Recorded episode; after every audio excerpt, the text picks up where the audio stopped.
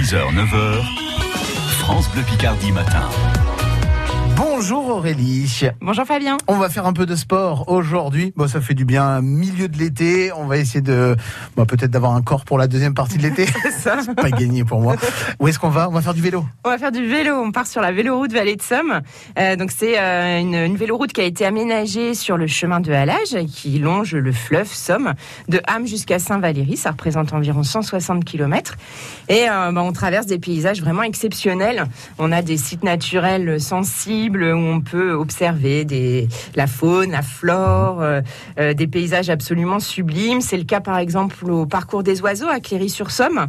Euh, aux étangs de la Barrette, à Corbie, euh, ou encore à la montagne de Frise ou au marais des Cavins. Alors sur tous ces sites, en général, on a des petits circuits de randonnée qui sont aménagés. Et puis, Parce qu'en plus de nous faire faire du vélo, vous nous arrêtez pour faire ah, un peu de randonnée. De la rando, et puis on se cultive la totale, quoi. C'est couteau suisse. Ouais, c'est ça. Euh, au marais des Cavins, la randonnée, elle est sur le thème d'Hector Malot, en fait, qui s'est inspiré de mmh. ces paysages pour écrire en famille. Alors on découvre aussi, c'est vrai que ce fleuve, il traverse le département d'est en ouest. Il passe par euh, toutes nos grandes pépites touristiques, que ce soit l'historial de la Grande Guerre à Péronne, l'abbatiale de Corbie, euh, bon, forcément par Amiens, la cathédrale, les ortillonnages, les châteaux de Piquigny ou de Long.